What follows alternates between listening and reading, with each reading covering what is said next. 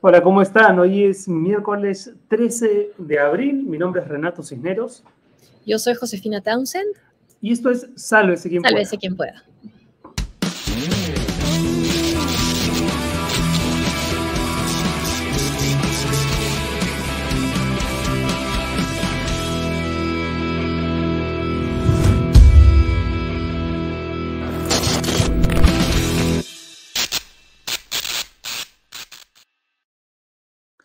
Un abrazo fuerte a la gente que ya está conectada. Entendemos que mucha gente ya está celebrando Semana Santa. Así que donde quiera que se encuentren, en casa o de vacaciones, eh, un agradecimiento enorme por estar pendientes del programa de hoy. Hoy vamos a conversar, José, con el padre Eduardo Arens, padre marianista, que ya estuvo con nosotros anteriormente y al que hemos convocado para hablar de algunas cosas de Semana Santa y también de actualidad.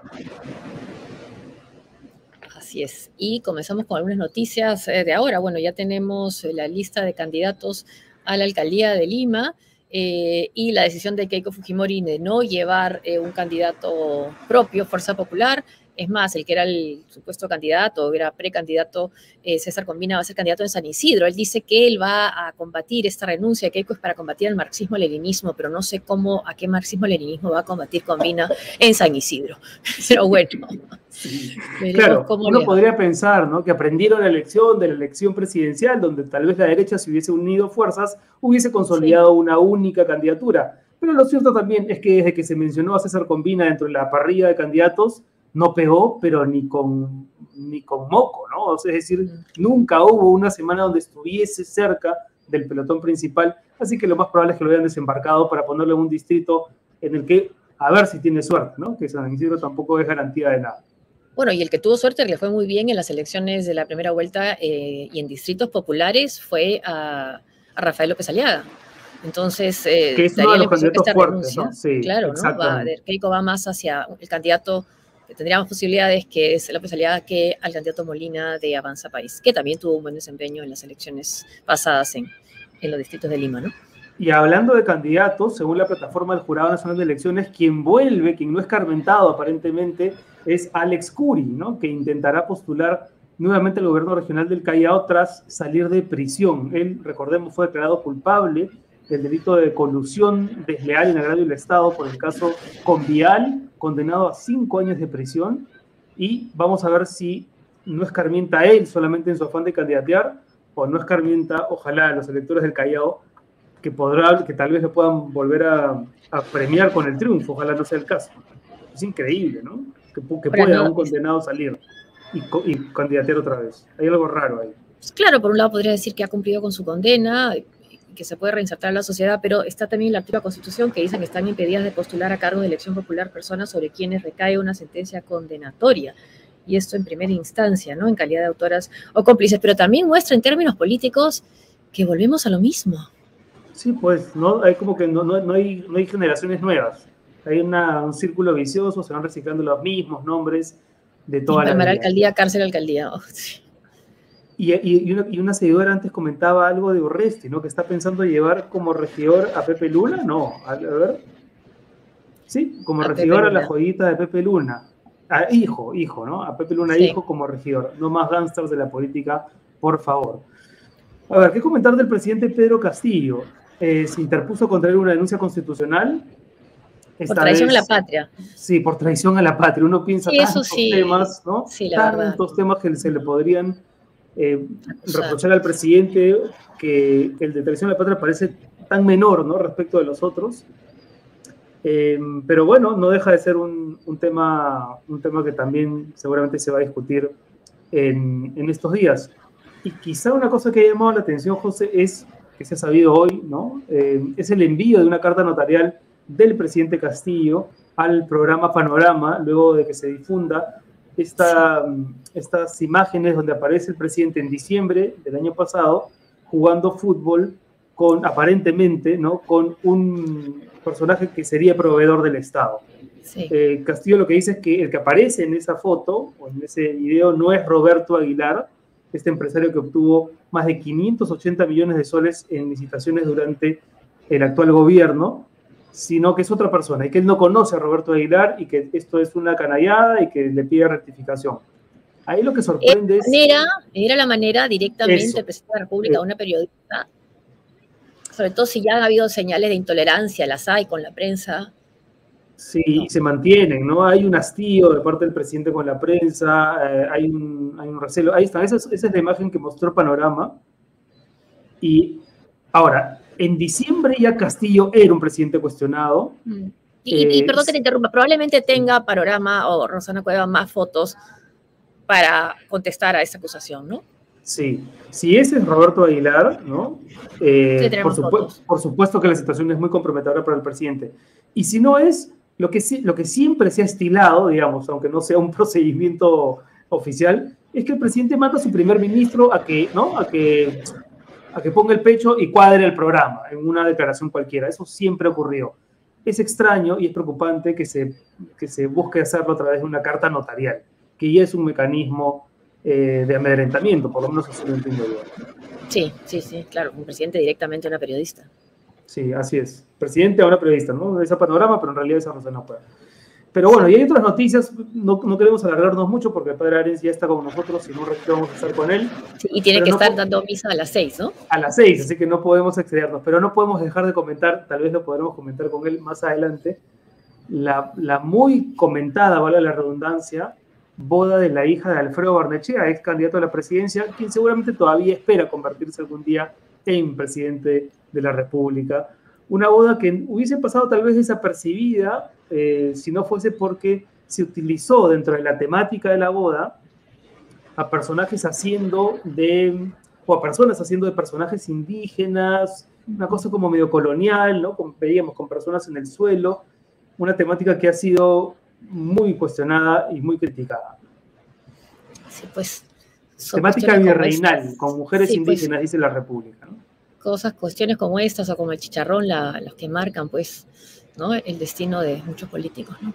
Y declaraciones como las que en su momento dijo, ¿no? Este, nunca me voy a olvidar. ¿Qué opina de lo que de la editorial de tal diario, ¿no? Local. Y dijo, no, leo periódicos yo leo solo prensa extranjera. solo leo el New York Times, sí, sí, sí. sí, sí, sí, sí.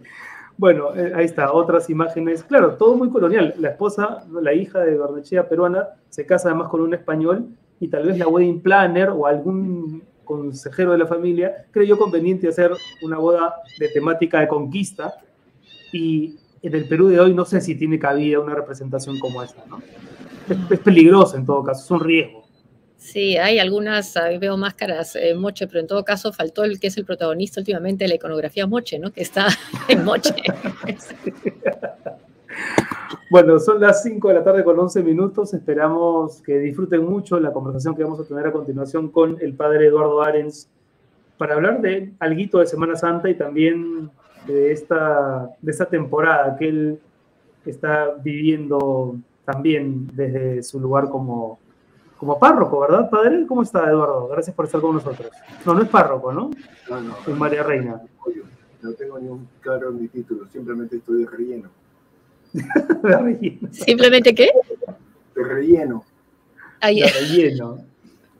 No creo, pero bueno, este, ya, hablaremos de eso.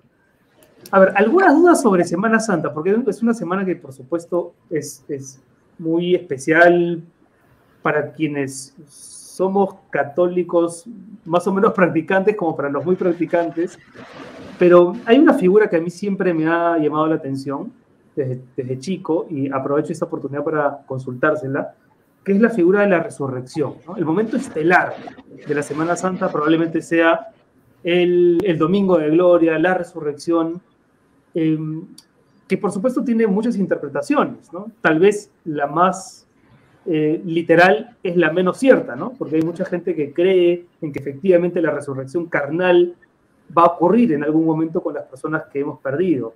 ¿Cuál es la interpretación real de la Biblia? Usted es un exégeta de la Biblia, probablemente el mejor intérprete de la Biblia en nuestro país, y entonces, ¿qué debemos entender los católicos y los no católicos por la figura de la resurrección?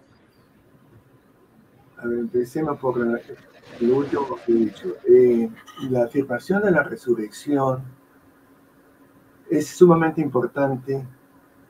Y San Pablo incluso dice, si no resucitó Cristo, vana es nuestra fe, porque esa eh, escena, ese, ese, evento, como queramos llamar, porque es cuestión, de, es histórico, no es histórico, físico, no mm. físico, como decía Josefina.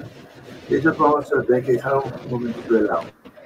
Es que eso reivindica, lo que quiere decir reivindicar la postura de Jesús. Para mí el, el valor más importante en la resurrección es que Él le da la razón a Jesús y no a aquellos que lo condenaron. Retrocedamos un poquito la película. Es decir, a Jesús lo condenan no porque sí o porque está en un guion, algo que tiene que ver con su vida, que ciertas personas y autoridades sienten como amenazante. El planteamiento de Jesús, su propuesta en vida, iba a contrapelo con la propuesta de la visión tradicional judía en la cual, cual él creció. En dos palabras, mientras que en el judaísmo el énfasis está en la observancia de la ley, de los mandatos, preceptos, obediencia, la ley es lo más sagrado, el sábado, la Pascua, eh, la purificación, etcétera, etcétera, ayunos, etcétera. Para Jesús, eso es secundario. Para Jesús es como una especie de de relativización de todo eso se pone en primer plano a las personas. Y para mí esa es la genialidad y eso es lo que chocó. Él pone por delante a las personas independientemente de si es que las personas son judíos, paganos, cananeos, ateos, romanos. No es tema para él. Para Jesús, lo más importante son las personas. Y esto para mí es fundamental, de hecho. Y Jesús se lo jugó en favor de las personas sobre todo las personas que las instituciones y las estructuras tenían marginadas, que lo llamamos entre comillas pobres, que no solamente no estamos hablando de mendigos, no hay todo tipo de pobreza. Es Jesús que entonces en nombre de Dios, ojito, en nombre de Dios, plantea que la voluntad de Dios es reivindicar a los pobres, la voluntad de Dios pone en primer plano a las personas, mientras autoridad pone en primer plano la religión. Y entonces, ¿qué pasa? Hay un conflicto entre alguien que dice, no es la religión, son las personas. El que tiene el poder defiende la religión y la religión lo condena y se lo encaja, se endosa a Pilatos. Claro. Estamos aquí. Entonces, a la muerte de Jesús, ejecutado como un blasfemo, sentencia que pronuncia la autoridad de judías, si de los evangelios, se le a Pilato porque ellos no lo pueden ejecutar y fue condenado como un delincuente. Pregunta, ¿quién tenía razón al representar ambos, Jesús y las autoridades religiosas, a Dios? ¿La ley o las personas? ¿La obediencia o el servicio? Y Jesús representa una suerte de antítesis o una relectura, o sea, que es una reforma del judaísmo que es rechazada y es condenado. Pregunta, ¿a quién le va a dar Dios la razón? Los dos se presentan defendiendo a Dios. Uno defiende la postura tradicional, todo el aparato religioso, todas las observancias. El otro no le da mayor importancia, dice, el sábado fue hecho para el hombre, no el hombre. El sábado representando toda la religión, las estructuras judías. Ajá. Y Dios resucitó a, a Jesús, quiere decir que Jesús tenía razón. Por lo tanto, la auténtica religión, la auténtica voluntad de Dios, la auténtica propuesta o mensaje, como todos esos términos habría que desmenuzarlos, los tiene Jesús y no las autoridades religiosas. Es decir, la, la resurrección le da la razón a Jesús y es el aval por eso. Si es que lo resucitó, nuestra fe en vano. O sea, sería una cuestión más simbólica, o sea, lo, lo mataron, pero no mataron a sus ideas o lo que él, lo que él significó. Lo que él representaba. Lo que él representaba. Como, Era, como predicador, como, como propulsor, como revolucionario. Como, revolucionario, esa figura del revolucionario que se hablaba mucho en la teología de la libertad era un revolucionario Jesús. Totalmente.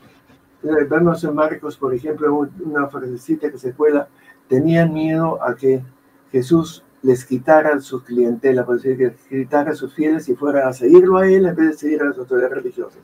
Por envidia lo mataron.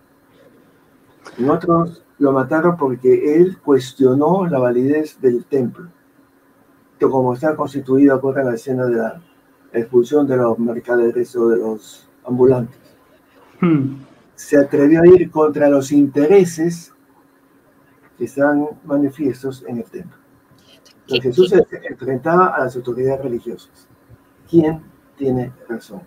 La resurrección es afirmar la razón la tiene Jesús y no la religión que lo mató a él. Y está perdiendo, está perdiendo esa lucha eh, en la visión de Jesús, lo que representaba, cómo ver una iglesia tan cercana a los grupos de poder. Por eso, oh, claro, efectivamente, cuando empezamos a revisar cómo hemos llegado, donde hemos llegado, hemos perdido muchísimo terreno y hemos, ojo, que hemos incluso concentrado la atención, como en el credo, nació la Virgen María y murió bajo Poncio Pilato. ¿Qué hizo? No sé, no me interesa. Pero murió bajo Poncio Pilato y nos sale películas como el Mel Gibson, todo está concentrado en el sufrimiento, en la muerte. Y eso, y eso pone mucha polémica con esa, con esa película, efectivamente por la carga de, violencia que había en la escena previa a la crucifixión. Por cierto, hablando de películas, padre, ¿usted tiene una película favorita de Semana Santa? Yo diría el, Evangelio según Mateo de Pasolini. Ah, uff. Por ejemplo. Por eso eh, es importante eso tenerlo presente, puesto que el planteamiento de Jesús, ese planteamiento yo diría que incluso hoy día estamos buscando, poner a las personas en primer plano. Claro. Y no la religión, como decía justamente, la religión ha hecho agua por a diestra y siniestra. ¿Por qué? Porque hemos puesto entre paréntesis la vida de Jesús como si fuera efectivamente un paréntesis, nos concentramos en... Eh, y no una continuidad. Con el credo nació de la Virgen María, padeció bajo Poncio Pilato. ¿Qué hizo? No sé. Y justamente ese paréntesis es fundamental, porque lo mataron a raíz de esto. ¿Por qué lo mataron? una, seguidora, una seguidora hace un instante, una seguidora escribía, si Jesús viviese hoy en el Perú, le dirían caviar. ¿Usted está de acuerdo con esa afirmación? Si Perú viviese hoy en el Perú del siglo XXI, ¿le dirían caviar? Probablemente lo meterían a la, cárcel también. Sí. Mm. Sí. Sin duda.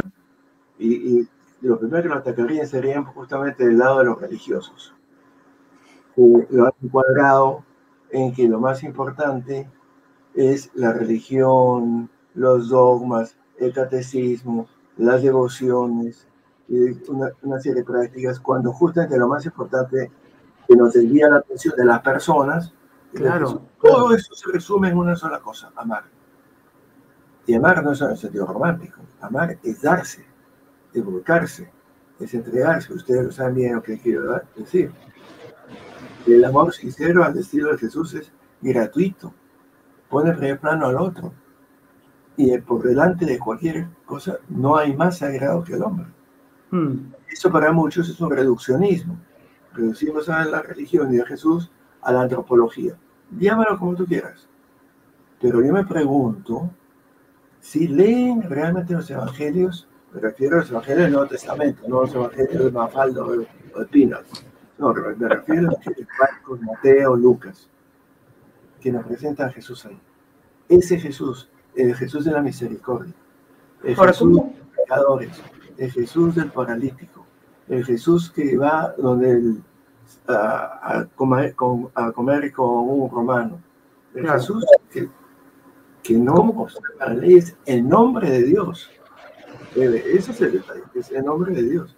Ahora, pero ¿cómo, ¿cómo ama o aprende a amar o se acuerda de amar una sociedad que está tan dividida por odios fabricados o, o, razonados? Este, ¿Cómo se ama con tanto odio, con tanta división?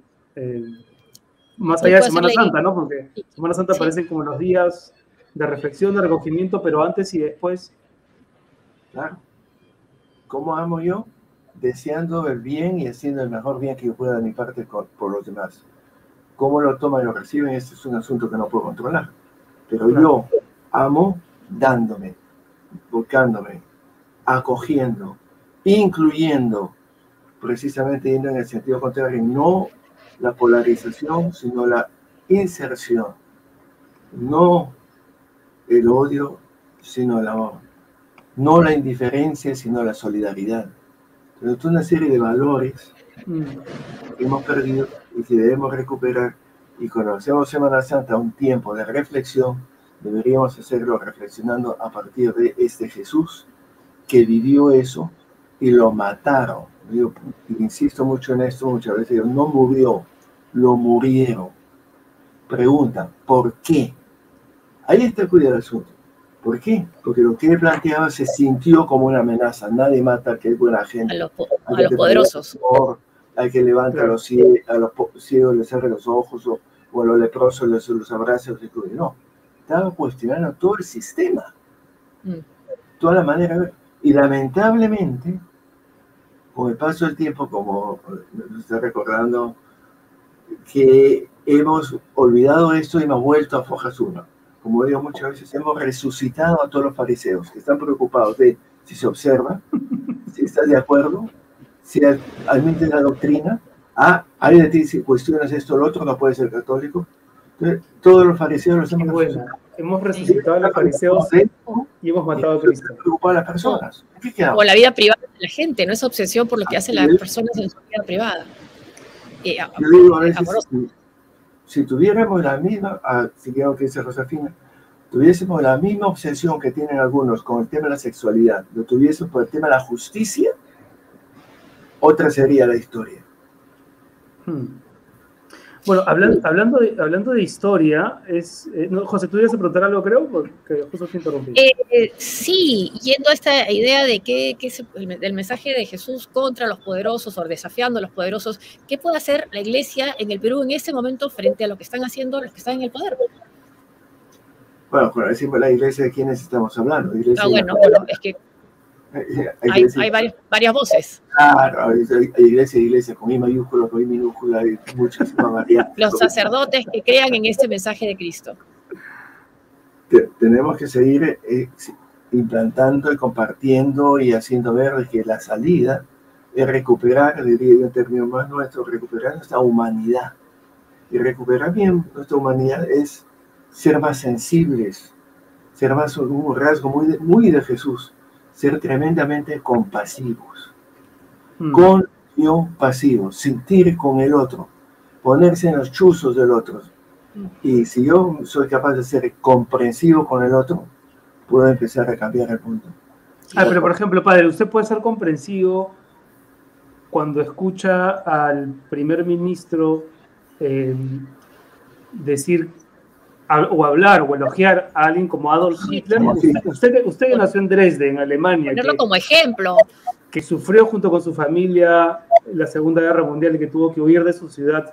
¿Qué sintió cuando escucha al primer ministro hablar positivamente de un personaje tan nefasto para la historia como, como Hitler? Entonces, ¿puede ser compasivo con alguien así? Me da pena, en ese sentido, sí. Eh, no, no soy yo quien para ejecutarlo o colarlo de poste, obviamente. Pero no, no puedo avalar, tampoco me puedo quedar callado, porque callado mm. tengo que levantar la voz. Tengo que decir, eso no es aceptable hoy día, o lo, sin, sin ir más lejos acá en el Perú mismo, como nos cuesta aceptar lo de la Comisión de la Verdad, frente a toda la barbarie que se vivió. Ser cristiano es tomar en serio el valor de las personas y yo tengo que defender a las personas las más frágiles, las más débiles, las que la sociedad a lo mejor está dejando de lado y que nosotros deberíamos levantarlas para que haya más dignidad entre nosotros. Es, es que es tremendamente humanista, profundamente humanista el planteamiento de Jesús. Y porque, por eso digo, la pregunta es ¿por qué lo mataron? Porque lo que planteaba, poner en primer lugar a los que, a los que son, son servidos o a los que sirven. Claro, era transgresor, ¿no? Totalmente transgresor. ¿Al enfermo o al sano? ¿A mm. quiénes debo dedicarme? El cristianismo dice, sería sí, cabía sí que está preocupado con sus posiciones, está preocupado con sus títulos, está preocupado con, con sus tradiciones, está preocupado con las uh, devociones, todo menos el ser humano. El ser humano es medular absolutamente no se puede ser cristiano sin tomar en serio al ser humano. ahora estaba, estaba eh, comentando uno de nuestros seguidores el caso de Rafael López Aliaga. Él mismo ha dicho que él usa el silicio. Esto es parte de un mensaje, eh, pues un tema de una decisión personal suya, ¿no? Pero es parte de un mensaje eh, de, de, de, de, Cristo. ¿Cómo entenderlo? No, para nada, no, no, es tema para él. Absolutamente, ese es un tema que se preocupaban los, los fariseos, los celosos por la observancia al detalle de la ley pero por eso la crítica de Jesús a ellos, por eso les dice hipócritas, como alguien puso ahí, porque no se dan cuenta que dan, ponen un rostro, pero en el fondo viven otra cosa. Porque hay una falta de autenticidad y sobre todo de ser coherente y consecuente hasta las últimas. Una de las cosas admirables de Jesús es que se lo vivió hasta el final, no de marcha atrás. Ese día hubiera sido interesante a Jesús decirle a Pilato, ¿sabes tú, me he equivocado? me voy a ir al Tíbet y no me vas a ver más. para mí admirar Jesús se la jugó hasta el final. No, no, porque si ese que muera, porque con eso nos va a redimir, o sea, no tiene nada que ver con eso. Lo mataron por lo que él representaba y encarnaba y a lo que él proponía e invitaba. Por eso, importante en todo este asunto es la persona de Jesús como encarnación de una manera de ver la vida y de vivir la vida. Es un estilo de vida el cristianismo. Es un estilo de vida que pone en primer plano a las personas. Es un estilo de vida que pone en primer plano al sufriente. Es un estilo de vida que pone en primer plano la verdad, no la pseudo, que pone en primer plano lo que nos une y lo que nos da, al final de cuentas, es importante también, un sentido de felicidad Ahora, cómo, tengo que resucitar. ¿Cómo, explicaría usted, Padre Arens, el hecho de que en las redes sociales mucha de la gente que se presenta como cristiano, como católico, como Dios y familia, ¿no? como, como diciendo que son sus valores más importantes, son al mismo tiempo, muchos de ellos, no todos, pero muchos de ellos son los más intolerantes, los más agresivos, o sea, hay como, ¿cuál es la asociación? Porque yo la verdad a veces lo encuentro muy contradictorio, ¿no? Y, y más de un seguidor lo está mencionando también. Eso es lo que llamamos el fundamentalismo. El fundamentalista es una ideología, y una ideología llevada al extremo que generalmente termina en violencia. Por eso que lo o sea, ¿se puede, ¿se, puede, ¿se puede creer en Dios y ser violento? Ser violento, dependiendo. Ojo, si yo tengo que defender a alguien que lo están masacrando, lo están, o le van a hacer daño. Ah, ok, ok, ok, claro, claro. O sea, que no es un cheque en blanco ni de un pacifismo como ahora es, eh, en Ucrania, un pacifismo a ultranza. Ciertamente no. Tengo que sacar la cara por el débil, por el frágil. Y mm. si eso significa que tengo que recurrir a cierto tipo de violencia, pues tendré que hacerlo. Mm. No es un pacifismo el tipo de los menonitas o de o de otros grupos a ultranza. No es un cheque en blanco, mm. es de como Jesús al débil. Y, Jesús también. Cuando la, la profetía no puso el otro, el otro, eh, la otra cachetada, eh, perdón, el otro cachete, dijo, si he hecho mal, ¿qué cosa he hecho? Y si no he hecho ninguno, ¿por qué me bofeteas? Claro. Si uno dice, coja, sean violentos, sí recurre a ejemplos de violencia que si este muere, eh, se irá a la guena, etcétera, etcétera.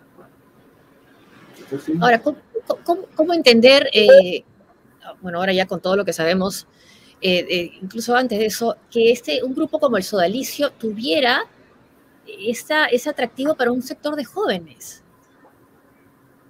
¿Por qué son atractivos? Por el mismo motivo, porque son atractivos todos los movimientos, la mayoría de movimientos fundamentalistas, llámese el Islam, el judaísmo de ultranza, los ultra ortodoxos, llámese ahora nuevos movimientos ultra budistas. O sea, todo que va en ultra que defiende una ideología en la cual yo estoy del lado de los dominantes, no de los dominados, y que no tolero que alguien me cuestione y tengo que llegar a un pensamiento único. Mm. Y es la intolerancia a la diferencia. Por eso lo menos democrático que puede haber, por más que se apelen a la democracia, son todos estos movimientos fundamentalistas. Y es mm. efectivamente triste que en el cristianismo hemos perdido de vista y hemos vuelto, sin querer queriendo, a la postura que enfrentó a Jesús. Hemos puesto en primer plano las ideas, las doctrinas, los catecismos, los ritos, las ceremonias, y todo eso, estamos bien, ¿sí? pero eso no puede ser un fin. Claro. Es un medio que me ayude a vivir. Por eso insisto, el cristianismo, bien entendido, es seguir a Jesús en su manera de ver la vida y de vivirla, poniendo en primer plano, como dice, que resume todo, el mandamiento del amor. Y en eso San Juan es incluso mucho más radical. Un mandamiento les dejo, ámense unos a otros como yo los he amado, de esa manera, no de cualquier manera, como yo los he amado. Entonces tengo que mirar la vida de Jesús y preguntarme cómo amaba a Jesús, sin poner hmm. condiciones previas, sin poner límites, decir ya me llegaste hasta aquí nomás, gratuitamente, sin esperar nada a cambio, el amor constructivo, el amor que se da sin esperar nada más que la otra persona pueda levantarse y caminar con la cabeza en alto. Ámese como yo los amado. Es, no es un amor interesado. Y en muchos de estos ese amor, entre comillas, lo que podrán invocar, es interesado porque es yo soy más que tú. Yo soy perfecto, yo estoy en la verdad, tú estás equivocado, no tienes ningún derecho a existir porque aquí solamente tienen derecho los que están en la Uf, que, que más esa es la, esa es la postura que, que mucha gente, de, ambos, de, ambos, extremos, ¿no? De ambos extremos este, Pero, pero ha dejado la iglesia que crezcan estos grupos. Bueno, ¿qué, qué ibas a hacer? ¿Meterlos a la cárcel? Nadie puede... Eh, bueno, algunos sí eran para meter a la cárcel, ¿no? Ah, algunos ah, sí, sí, pero no, ¿me? Lo que quiero decir es, no puedo obligar, es la libertad y libre albedrío de la persona pero que no puedo permitir que eso desemboque en cualquier tipo de violencia y obviamente la violencia en la dignidad de la persona como fue todo el, o como es todo el tema de la pedofilia de, la pedofilia. Claro. Lo peor es tratar de defender la institución y olvidarse de la víctima producto de esto por la institución misma. Por eso que hay que mirar también que hay muchas personas en la iglesia también que son positivas constructivas generosas, vayan a las misiones, ¿quién se mete ahí adentro a estar con los, nativos? La Madre Teresa de Calcuta. Monseñor, Barreto, ¿le parece? ¿Cómo? Monseñor, Barreto, ¿le parece que lo está haciendo bien? Yo sí. Hay que tener decir las cosas claramente, yo que sí. Hmm.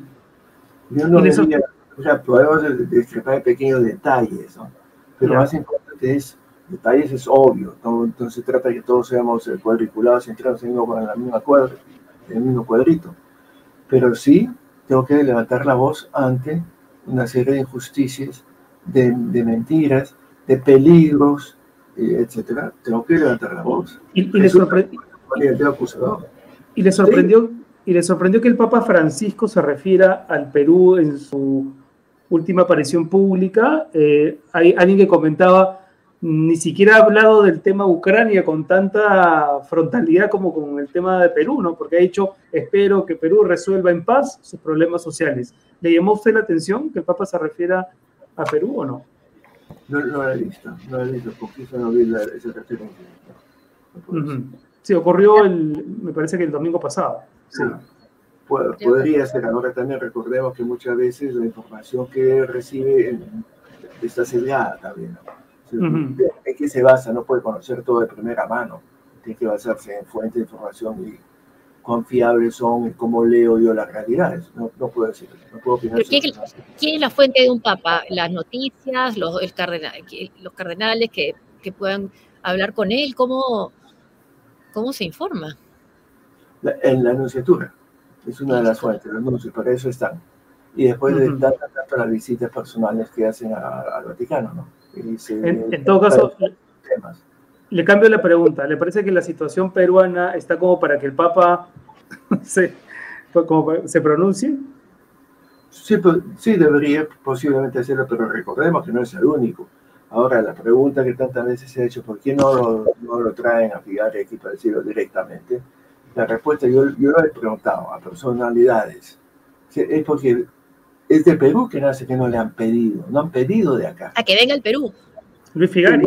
No, tío, decirle, ¿sabes? Tú, tú te, mandas para allá. No puedo coaccionar la, libertad. Es el Perú tiene que, O sea, el Perú tiene que invitarlo, pero ¿a través de quién? ¿De la conferencia episcopal o, o, del el, Estado peruano, el, Ejecutivo? Tribunal Judicial. El Poder, Judicial. es una cuestión, claro.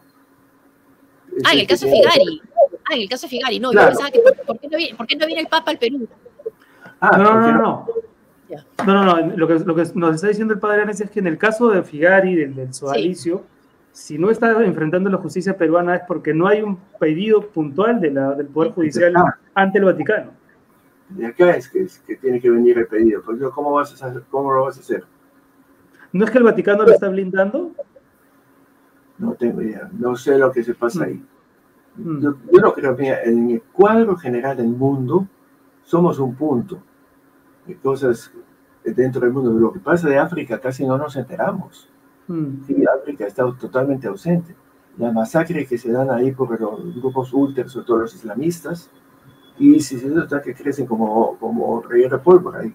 No oímos nada tampoco. O sea, el mundo es tan grande y tan complejo que somos nosotros un punto dentro de, ese universo. Mm. Y, y, hay cosas tremendas en este momento. Ucrania, obviamente, es lo más fresco que tenemos a la mano, ¿no? comparativamente que llama su atención.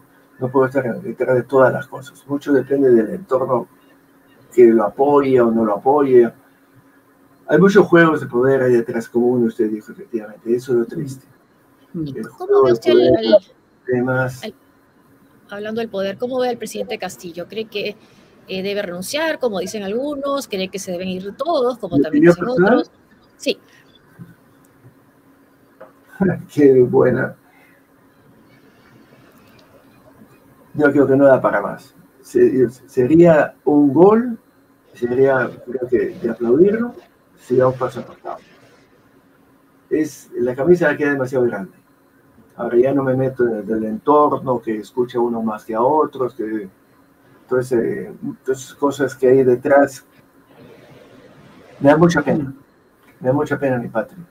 Y aquí creo que sí tenemos que jugar un papel, de jugar el papel como de Jesús defender a las personas, defender los valores fundamentales. Yo creo que una cosa que hemos perdido la confiabilidad y una cosa que Jesús pedía es llamada la fe, es confiar. Hoy día yo creo que no nos confiamos ni en nuestra sombra. Hemos perdido la confianza en nuestras instituciones y también en la iglesia. Hemos perdido la confianza en nuestras familias a veces. Hemos perdido confianza diestra y siniestra. Tenemos miedo a que nos vayan a asaltar, a robar y todo qué cosas no sabemos qué se nos viene mañana. Y vivir en desconfianza es tremendo. Pero además, pero, además, padre, la gente ni siquiera se ha reconciliado de la elección presidencial de hace nueve meses. Entonces, si estamos de acuerdo en que tal vez una de las únicas formas de emplazar al presidente o, forzarlo a que renuncie es saliendo a marchar, pero la gente no quiere salir a marchar. Algunos, yo no marcho con caviares, otros, yo no marcho con con los que dicen que hubo fraude. Entonces, nadie quiere marchar con nadie, con los vacadores. Nadie quiere marchar con nadie. Es una, esa sociedad no puede eh, convivir así mucho tiempo, ¿no? Roberto faltó que yo siento también que eh, en lo que tú estás hablando, lo Renato, es que hemos caído en una suerte de indolencia.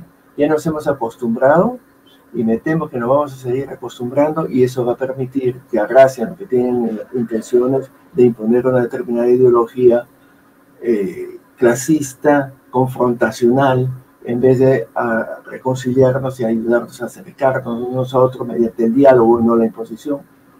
Y ahí es donde tenemos que también entrar a batallar. Yo quisiera oír un poco más de agresividad, entre comillas, en el buen sentido, en el discurso religioso y, católico. Un mm. poquito menos de, devociones, un poquito más de compromiso, entrega hacia la solidaridad humana, que esta sociedad podamos revivir nuevamente la, alegría de estar aquí, no pensando a ver si tomo el siguiente avión y encuentro pasaporte todavía. Es, tremendo lo que estamos viviendo. ¿Y dónde está la pregunta que decía hoy alguien? ¿Cuál es nuestra contribución? Si el cristianismo no nos ayuda a cambiar el mundo, está de más. Tenemos que jugarla como Jesús, que se la jugó por las personas. La que necesite de mí, tengo que acercarme y levantarme. No puedo seguir siendo indolente, mirar en la otra dirección tengo que ser como buen samaritano. No me interesa, Jesús nunca pregunta cuál es tu religión, cuál es tu opción política. A mí me interesa tú, frente a tu prójimo, cómo te llevas. Construye, es lo que Jesús llama el reino de Dios, un Dios Padre, no Dios Rey. Ese Dios Rey se lo dejamos a un grupo ultras, se le gusta todas las botas, los estandartes, los cáticos ahí marciales y todo. No, no tiene nada que, nada que ver con Jesús ni con el cristianismo. Eh, la propuesta de Jesús es una buena noticia, que la palabra evangelio, evangelio, no una noticia, es buena. ¿Y cuál es buena? Cuando me levanta, cuando me acerca, cuando me siento feliz, cuando me acogen, cuando comparte conmigo, cuando amo y me dejo amar. Valores positivos y constructivos. Y nos hemos quedado en la, en la periferia, en lo que menos nos compromete, todas las cuestiones religiosas en el sentido institucionales, estructurales, conceptuales. Mm. En eso, nos centramos en eso y nos olvidamos de la persona. Y hacemos todo un discurso sobre la natividad, que si la Virgen María, o todo un discurso sobre si Dios resucitó y nos olvidamos de la vida de Jesús. Y la vida de Jesús es tal que dice, tú ven y camina conmigo. Ese proyecto que yo empecé, tómalo y continúalo. Bueno, ese, ese... Ganarnos, Dios en clave paternal, hoy día diría guion maternal. Y por tanto nosotros fraternales y sororales unos con otros. Ese mensaje, ese mensaje me parece clave, ¿no? Olvidarse de los dogmas y quedarse con, con la prédica de Jesús.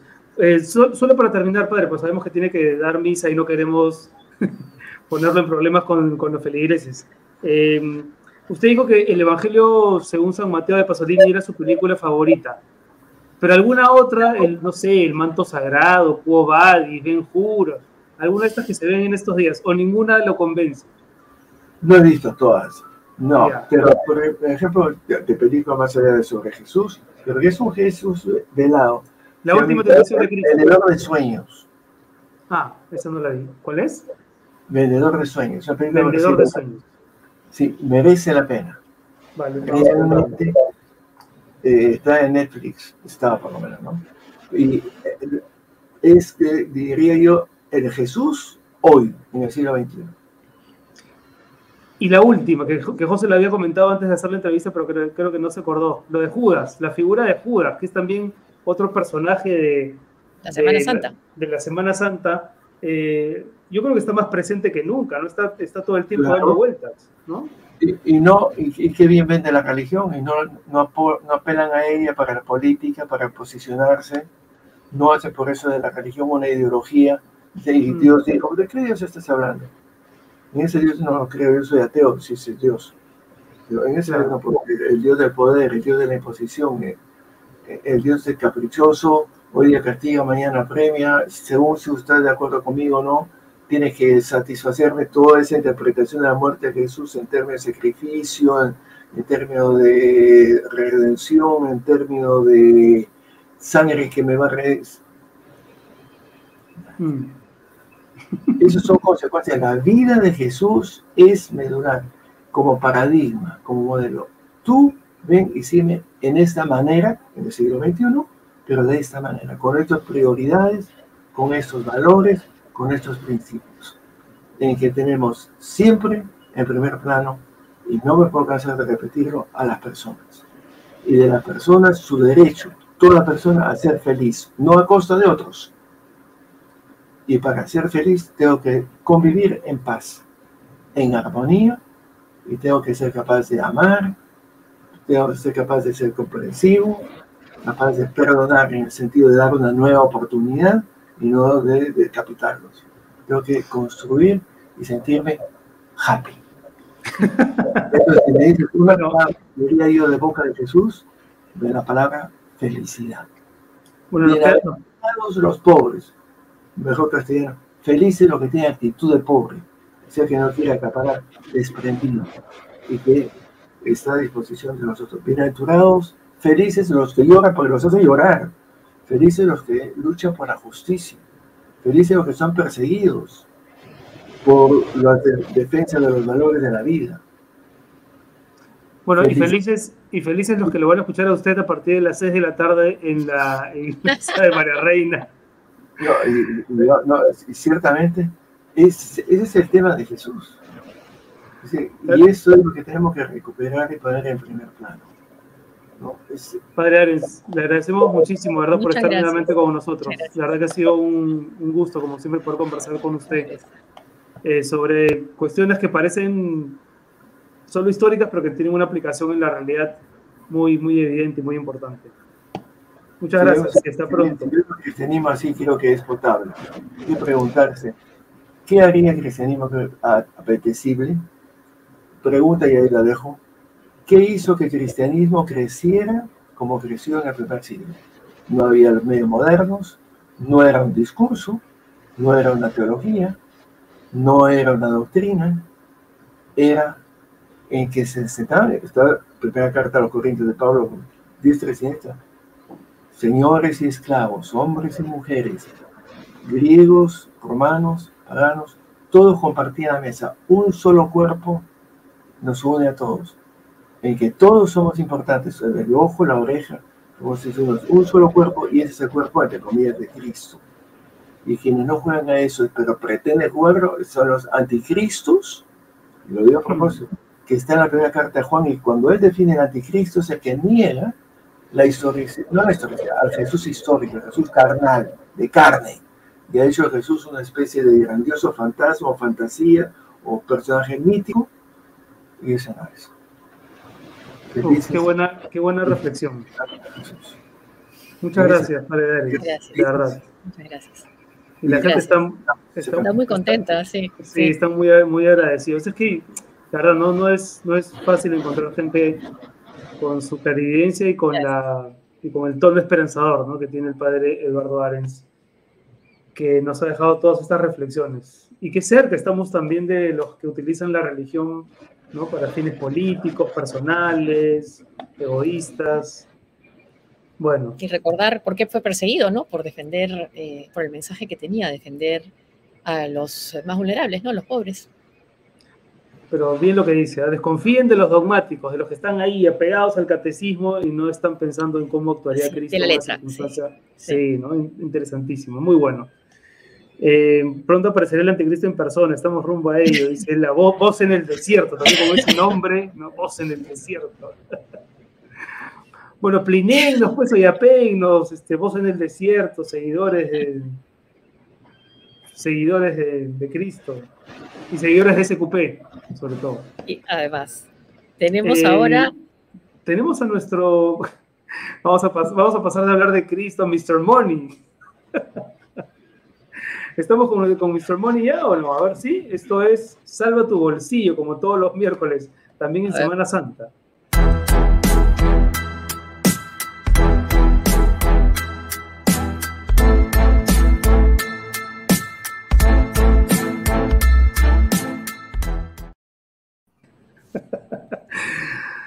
Bueno, y hola, padre Renato, ¿cómo estás? El padre Alex al padre Isaguirre, Walter Isaguirre.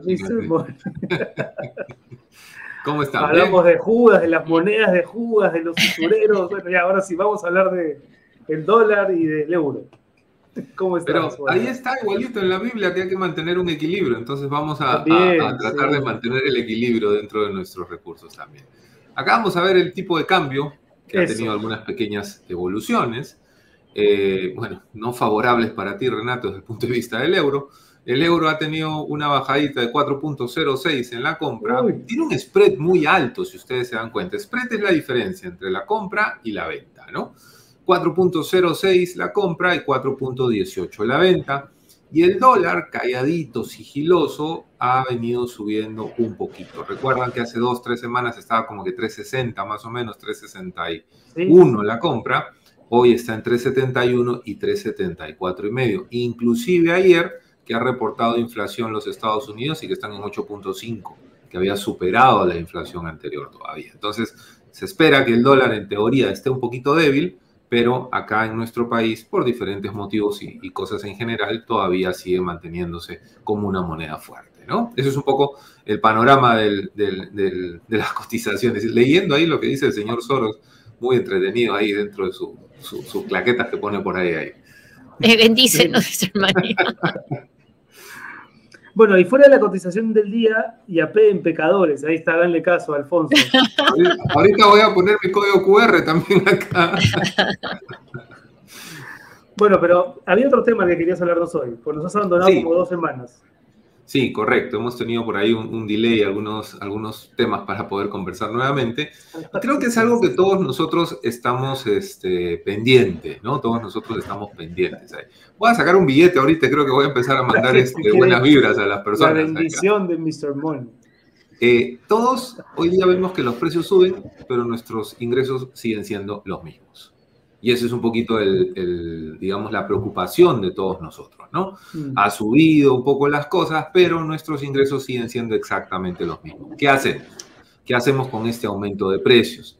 En realidad, no es que haya una ciencia muy grande para que nosotros hagamos más que generar un poco de disciplina, pero vamos a darles algunos tips para que puedan rápidamente tratar de volver a ese camino y poder estar tranquilos por este tiempo. Ojo, tampoco es que quiera hacer un poquito de caótico, que las personas se asusten o lo que fuere. Todo se puede arreglar, por supuesto, pero hay que tener bien claro qué queremos hacer.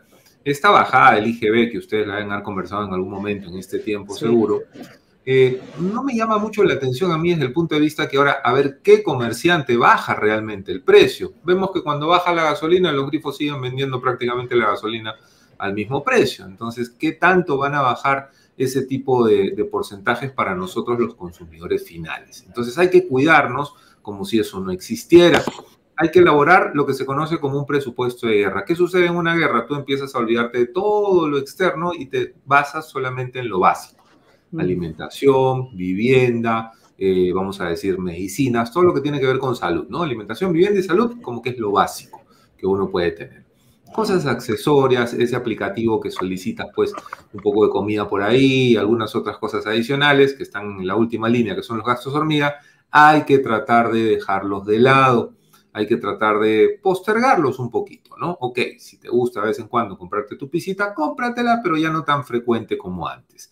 Hay que tratar de ir guardando un poquitito de fondos en ese punto. Mm. Y ahí viene justo el tema de la expectativa versus la realidad, ¿no? Nosotros tenemos una expectativa a veces con nuestro sueldo, con la situación que se va a dar, que supuestamente van, han autorizado en unos 40 días más o menos será, pues no sé, el retiro de las AFP y a veces, Renato, este, empezamos a gastar, Josefina, por adelantado. Porque es lo que normalmente pasa, ¿no? Empezamos a gastar, va a caer una platita adicional. Ojo, no es una platita adicional, por si acaso, para todos ustedes, mis queridos amigos. Esa plata es de ustedes. Esa es una plata que les ha costado años tenerla ahí. Saquen la cuenta más o menos cuánto tiempo se han demorado en tener cuatro UITs. Tres años por lo menos o cuatro. Entonces no se la gasten pues apenas la saquen. Sáquenla. Yo lo voy a sacar, no les digo que no la saquen. Pero utilícenla de una forma diferente, inviértanla si es posible, ¿no? Paréntesis, Mr. Money, solamente aclarar que la suscripción a SQP es un gasto de primera necesidad. Yo diría que es una inversión. Es una inversión. Y no voy a renovar mi suscripción. Y aquí te los gastos hormigas. No puedes caer, así no es. Es una inversión, claro. Es que en realidad la siguiente diapositiva viene justamente que revises tus suscripciones. Más bien que la vaya borrando, por favor, esté ahí en producción, ¿no? Para que no estemos viendo todo ese punto. No, las suscripciones nos traen, bromas aparte, nos traen siempre un poquito de relajo, de diversión, pero a veces, Josefina Renato, tenemos tantas suscripciones que nosotros eh, no sabemos exactamente qué tienes. Miren, empezamos por lo último, cancela lo que no uses. ¿Qué significa cancela lo que no uses? A ver. Tenemos a veces suscripción al gimnasio, tenemos suscripción a cinco o seis diferentes plataformas, porque empezamos con el mes gratis, ¿no? El truquito de marketing funciona muy bien, te cargan el primer mes gratis y luego empiezan a venderte. Revisa porque además, si te olvidas, si te olvidas de desactivar la suscripción en la fecha en que te, ¿no? Ya te quedas y, y pueden pasar dos, tres, cuatro meses, ¿no? Exacto, exacto. Entonces hay que revisar muy bien las suscripciones. Y en todo caso, las suscripciones a veces también de, temas, por ejemplo, tipo YouTube o de temas tipo eh, de música o lo que fuere, con la suscripción básica puedes seguir accediendo igual a, este, algunos tipos de, de contenidos, ¿no?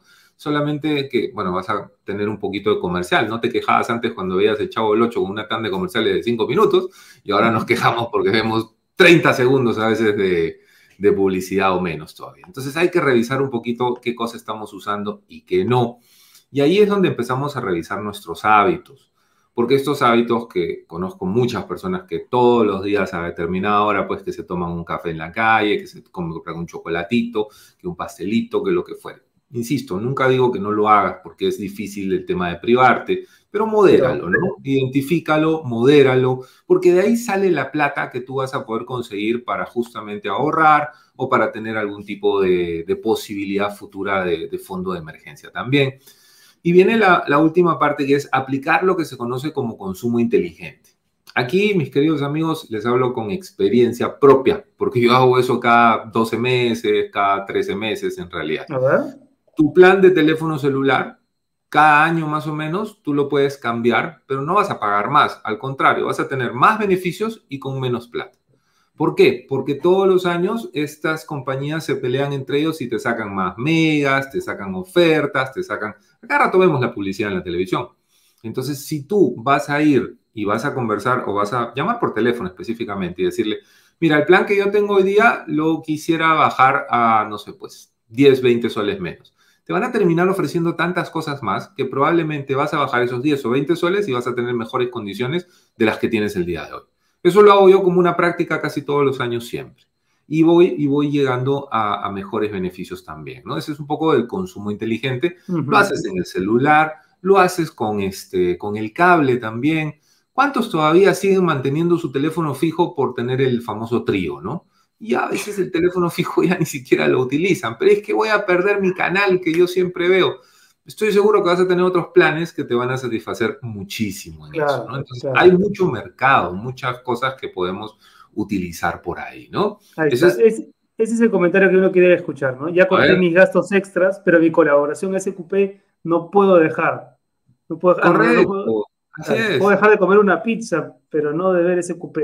Muy bien. Claro, claro que sí. Ahí hay, bastantes, bastantes formas que uno, que uno puede hacer. No vendas, eso es un caso aparte, Carla. Creo que eso es un programa aparte, ¿no? El tema de Qatar. Por ahí que la próxima semana conversamos sobre, sobre el tema de Qatar, a lo mejor, para poder este, darles algunas ideas allá a las personas. Con el, con el consumo inteligente, tú puedes lograr, en líneas generales, seguir consumiendo lo mismo, pero con menos dinero.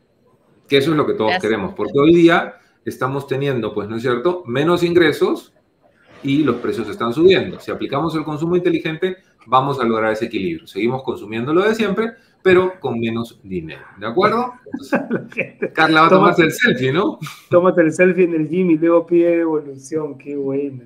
Correcto. Mr. Muchas formas, muchas formas de ahorrar cuando nosotros queremos, pero hay que tomarle bastante, vamos a decir, bastante interés porque esto no se va a solucionar muy rápidamente. Si ustedes se han percatado, las tasas de interés en los bancos han subido. Es una medida que siempre se hace cuando hay inflación. Siempre se empieza a subir la tasa de interés para que el consumo baje un poco, porque la gente saca crédito por A, saca crédito por B, etc. Cuando el consumo baja un poco, entonces ya la inflación se empieza a estabilizar. Es al revés de lo que la gente piensa. Entonces hay que tener mucho cuidado con eso, ¿no? fondos mutuos de mi esposo. Oigan, ¿de verdad ya creen que uno es el gato de Amaplata por acá? Sí, algo así. Que... Mi querido Walter, muchísimas gracias. Y si ganamos el repechaje, el siguiente programa tiene que ser presupuesto para Qatar, sí o sí. De todas maneras, aunque sea, por, aunque sea para comprarte un televisor para Qatar, pero igual va a funcionar por ahí. Distintos planes. Distintos planes. Un abrazo. Muchas gracias. Cuídense mucho. Chao, también.